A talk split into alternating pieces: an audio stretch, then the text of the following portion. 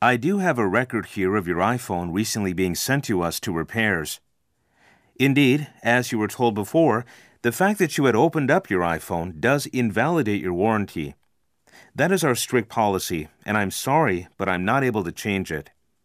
I can, however, offer you non warranty service. That would enable you to have your phone repaired, but it would involve your paying for the repair because the warranty would not cover it. We appreciate your business, and I think that using the non warranty service would be a good way to get your phone back in working order again.